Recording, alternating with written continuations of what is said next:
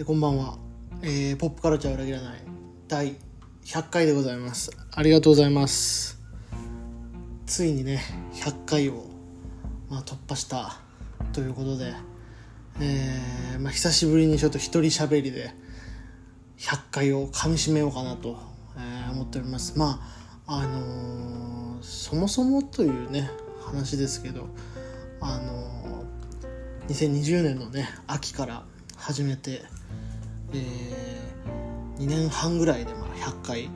たどり着いたわけですけど、まあ、ここ最近はねずっとアジカンとベボベのレビューとかをアルバム全アルバムレビューとかをね、あのーやってたりとかあと、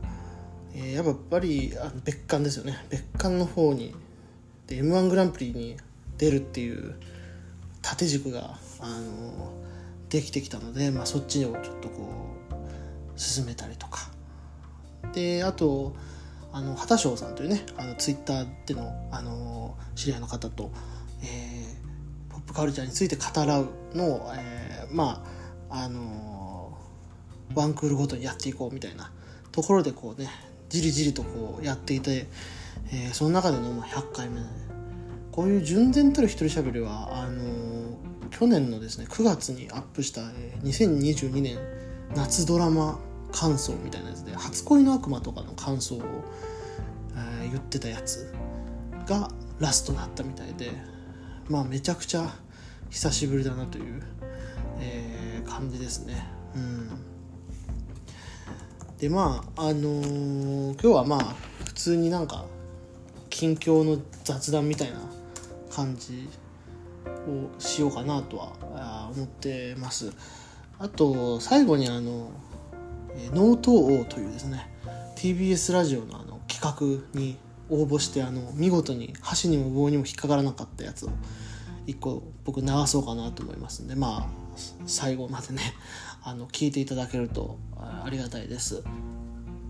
でまあここ最近の私といえば、まあ、やっぱり一人喋りの方をね非常におろそかにしてるっていうのが、まあ、正直なところで、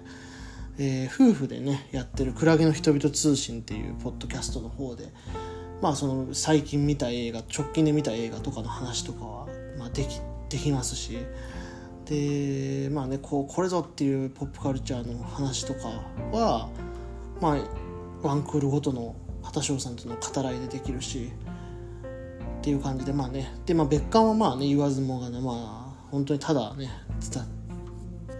雑談というか語らいなのでまあまあそれはそれでねあの非常にいいんですけどやっぱ一人喋りとなるとなかなかこう題材が見つからなくて。でまあ一方で、えー最近はちょっと書くことの方が結構楽しいなみたいな風に思うようになってきて。で、えっと、私はあの本業本職精神科医なんですけどあのそこでまあちょっと年始ぐらいからねあの精神分析というあの、まあ、分野を勉強をし始めていてでこれがまあ非常に性に合ってるというかなんかここまでまあね3年ぐらい精神科医としてやってきた中でなんか一つちょっとまた新しく道筋が見えた感じがあるなというふうに思っていいるんですけどあの精神分析ってまあねなんか突然月の人言い出したぞみたいな感じに多分なってると思うんですけどあのーまあ簡単に言うとねあのフロイトとかね名前はあの知ってる方いらっしゃると思うんですけどその深層心理みたいなところですね。無意識に起こっている無意識の中で起こっている、まあ、事象っていうのが、まあ、精神の方にこう影響を及ぼしてそれがまあ精神疾患であったりとか、まあ、その体の方にね症状として出てきたりとかっていうことがあるよという。まああのー結構基本的に今の精神科治療でいうとやっぱりあのうつ病の方であったりとかまあそそれ以外のご病気の方でもやっぱ薬っていうのがねあの確立されていて薬物治療っていうのがまあ基本的にはあの中心にはまあなってるんですけどただまあなんかそれだけを出したとてこの状況変わらんくないかみたいなそういうあの考え方というかね、まあ、それはあの環境そういう育ってきた環境がそうさせてるようなところもあるようなね。こう、うん、どうしてもこうこれをこうやらねばならないみたいな風なことに縛られちゃってるとか。全然客観的に言えればそうじゃないことでも、まあ、例えば旦那には絶対従わなきゃいけないとかあ父親母親の言うことは絶対聞かなきゃいけないみたいな。そういうのを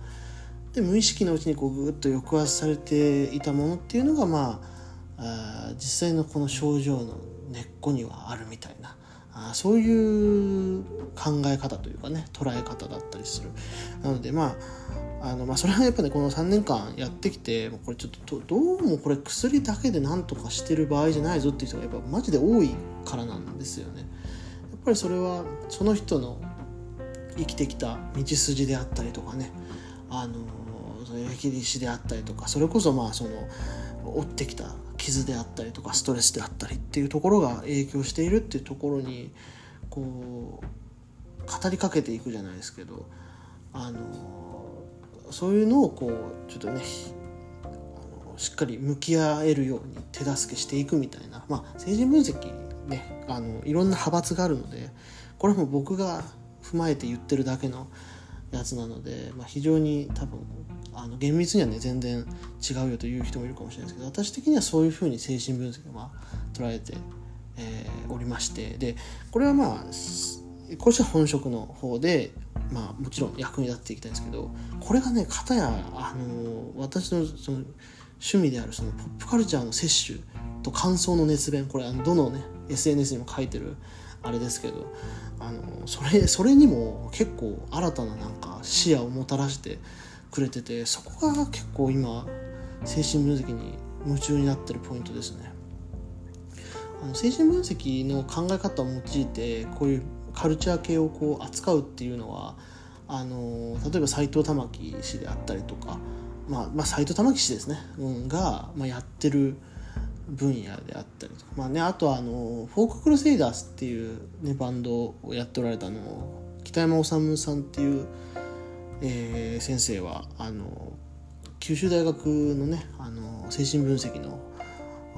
方でね教授をやられてたりとかもした方だったりしてそういうちょっとこうカルチャーと精神分析の結構密接に関わりがあるわけですけどまあそれは実際本当にそうでただにしてはあんまりこうやってきておられる方が実はその斉藤先生以外あんまりいないっていうことで。なんかちょっとじゃあやってみようかなっていうことでいろいろ今やり始めているっていうのが僕の今のノートのモードというかっていう感じなんですよね。なんでまあそのアジカンをね精神分析的に今レビューしているっていうのもまあ本当パッと思いついただけですけどこうなんか2ヶ月ぐらいこう精神分析を読んでいくとまあやっぱ作品の読み解きをこう一貫してやっていくそれは人間の精神の発達と作品の変遷っていうのは実は結構似ているんじゃないかみたいな風な思いがあったりしたのでなんかそこと照らし合わせながらまあ結構ね多分あのす結構しっちゃかめっちゃかな感じにはなってるんですよ。いろんな人の精神分析家のいろんな人の考え方とかをこうガンガン取り入れちゃってるんであの一貫性っていう点ではないかもしれないけどそれなりに1枚ずつは結構しっかり書けているんじゃないかなという自負はあるので、まあ、ぜひねちょっと読んでいただけたらなと思います。まあ、時間ね、今年年始に「あのボッチ・ザ・ロック」って僕も記事を書きましたけどボッチ・ザ・ロックとかでグッとこうなんか今年メジャーデビュー20周年の年に勢いがついていると思うのでなんかちょっとね再評価じゃないですけど改めてなんか聞き直す一助になって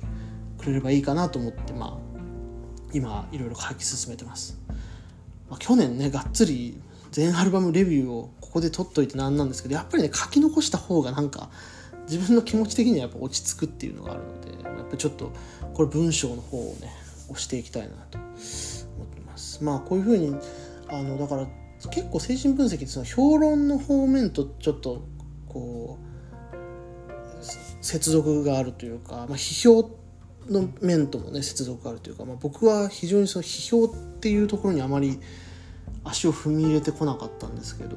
最近は結構そその界隈の方にも読んでいただける機会があの増えてるなと、まあ、文芸系の方というかねにも届いてるなという感じがするのでやっぱりなんかちょっともうちょっとねなんか違う範囲にまでなんか自分の書いてることとかを届けるにはやっぱこういう一歩は結構必要だったのかなとはね思ったりはしてますね。でも片やそのしっかりお話いただいてるのこれはもう勝手にやってるやつなんですけどこのお話いただいてやってるあのライター業の方も結構最近すごい安定して話を振ってもらえるようになってきていて毎週火曜日の朝6時に今のところ4週連続で僕リアルサウンドで記事を書いてあのいたりしてなんか急にこうフィットしだした感じがあります。全然全然あの全然来ないぞみたいな時期もあったんですけど急にこうフィットしてきて非常に嬉しい限りですね。うん。まあまあでそう最近驚いた話だとあの無記名でのねその月の人って名前を出さずのあのちょ大きめの記事の話が来たりとかもしてまあ、それももちろんありがたくさせていただいたんですけどなんかやっぱ無記名ちょっと寂しいなって思っちゃいましたね。なんか結構商業ライターの方結構やられてるらしいんですけど、まあ、いかんせんちょっとねその無記名ってなんかああそのちょっとこの月の人といえば名前をこう残していきたいんだな俺はと思いましたねなんか。あのその文章の中に月の人の記名性みたいなのをちゃんと残していきたいんだなというのがあの改めてね確認する機会になったというかまああのだからちゃんとこうなんかね自分の筆致みたいなのが確立されればなんかその名前なんかなくてもあこれはあの人が書いた文章だみたいにね思うようになるんでしょうけど、まあ、まだその域には達してないということでまあなんかねだから誰がどう見ても月の人が書いてるぞみたいな風なのが書けるようになるのが今は結構目標かもしれないですね。うん。だから結構今毎週もらってるやつは本当にまあちょっとあのどどうしてもねじ込めないものありますけどなんとかちょっとねその今やってる精神分析的な目線みたいなのは入れ込みたいなとはちょっと思ってはいるんですよね。あでも今日書いた今日出したやつは結構今日アップされたやつあのバンドのソロボーカリストのボーカリストのソロ活動の記事は結構ちょっとニュアンスはそれも入れましたしあとあの今週末出る予定もう一本あるんですけど記事がそれも結構あの今のところなんかそれっぽい感じにはなってんじゃないかなと思うんでだからだんだんだんだん自分のどんなお題でも自分のフィールドに持ち込めるようになっていくと、めちゃくちゃいいのかなと思いますね。うん、っていうっていうのが近況ですかね。まあ、あとはやっぱり m 1グランプリ出場を今あの目指してやってますよというところですね。はい、これは一体何に何に影響するのかわからないですけどまあなんか謎は深まるばかりなんじゃないかなと月の人という存在のなんなんで突然みたいなねこうこれまで本当に文章文章かこうやってね喋りね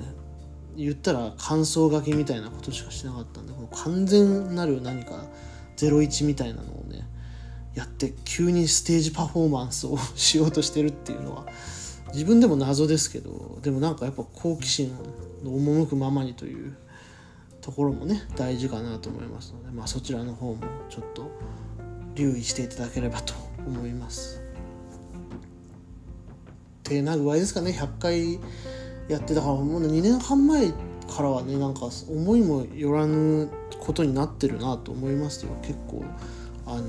そう何よりもそのフォロワー数このポッドキャストのフォロワー数があの Spotify だけであの158名の方にねこの時点でえー、フォローいただいてるということで大変ありがたいなとマジかよと思いました。数字がねあのやっと把握できたんですよ。アンカーの時代はあのなんかちょっとミスってて登録方法ミスっててその自分のあのなんですかダッシュボードみたいなのを見れなかったんですよね。それが Spotify ポッドキャスターズになってから確認して158人フォローされてて目目疑いましたもんね。しかもなおかつ Apple Podcast の方でもあの視聴分布はあの半分ぐらいあるんでさらにもうちょっとね多分フォローしていただいてる方もいるし他のポッドキャストで聞いていただいてる方もいらっしゃるでしょうから、まあ、非常にあのありがとうございますね。本当にあのもうちょっと感想もねちょっと書いていただけると大変光栄ではございますけどあの全然大丈夫です。あの再生回数がねあればなんか多少なんかあ聞いてくれてんだなというなんか気配を感じて喜べるのでというところですかね。じゃあまあ最後にねそのノートノート王にね応募したあの音源を流そうかなと思います。この脳盗王っていうのはそもそも何かというとあの TBS ラジオでね放送されてるノート脳を盗むと書いてノートの、えー、番組内企画ですね。まああの私はあの同い年のねあの素晴らしいミュージシャンであるドスモノスのタイタン氏とね「もののあわれ」の玉置集計氏がやっておられるあのラジオ番組ですけどそれのあの企画で、えー、まああのね58秒間でのお話でいかにその聞いてる人の脳を盗めるかっていうのを競うっていう、まあ、話術の、まあ、企画ですね。話術コンペみたいな企画で、まあ、その中でちょっと出してみたんですけどまあなかなかねなかなかの怪物大会でしたね。まだ音源 YouTube に残ってると思うのでその決勝というかファイナリストの音源残ってると思うのでぜひあの聞いてください。もうレベルがねなんか違うというか戦い方があまりにも違いすぎて笑っちゃいましたね本当に。めちゃくちゃ笑いましたね。と優勝した人ずるすぎるって思いましたけどね。本業じゃんみたいなね思いましたけど。まあまあでも第2回があった時には、まあ、なんかちょっともう本当にこういう大会だという前提でなんかねやっていきたいなと出していきたいなと思います。だってあれですよ優勝得点 TBS ラジオのポッドキャストをできる権利ですからね。そのすすごすぎる得点が。と思うのでなんか次は本当だからそのためにもやっぱ一人喋りもうちょっとなんか頑張らないとなと思うのでまああの別館とかねあのポップカルチャー定期検診のみならずちょっと一人喋りもまあできれば増やしていけたらなと思っております。あのあとなんか皆さんもポッドキャストやりましょうっていう感じですね。なんか皆さんの喋りを聞きたいぞっていうのはなんか常々なんか思ってます。ツイッター見てたりする時にあのこの人の喋りはどんな感じなんだろうとかねちょっと思ったりしてるのでなんかそういうのをやってくれませんか皆さん。というところですかね。はい。じゃあ最後にあの脳盗の音源を聞いていただきたいと思います、えー、私が4月頭をフル回転させてねあの作り上げたやつですのであの、まあ、どうか温かい耳でお聴きください。それではまた101回でお会いしましょう。ありがとうございました。ちょっと相談があるんですが昔聴いた曲についての情報が欲しくて2005年くらい夜10時台のラジオの CM でよく流れてた曲なんですけど、まあ、多分あれライブの告知だったのかなそのアナウンスの BGM として流れてたんですけど、えー、熱いバンドサウンドの男性ボーカルの曲で「僕は行くことにした新しい未来へ」っていうこういうメロディーと歌詞の曲なんですね。まあ特にそんなドンピシャで好きな感じではなかったんですけども10年以上経ってもなんか妙にこの歌詞とメロディーが漠然と頭に残ってて、まあ、時々思い出したように検索して調べようとしても全然出てこなくてすごくもどかしい思いをしてるっていう。なのでどなたか情報を持っていませんかね、えー、僕は行くことにした新しい未来へこういう歌詞とメロディーの曲です。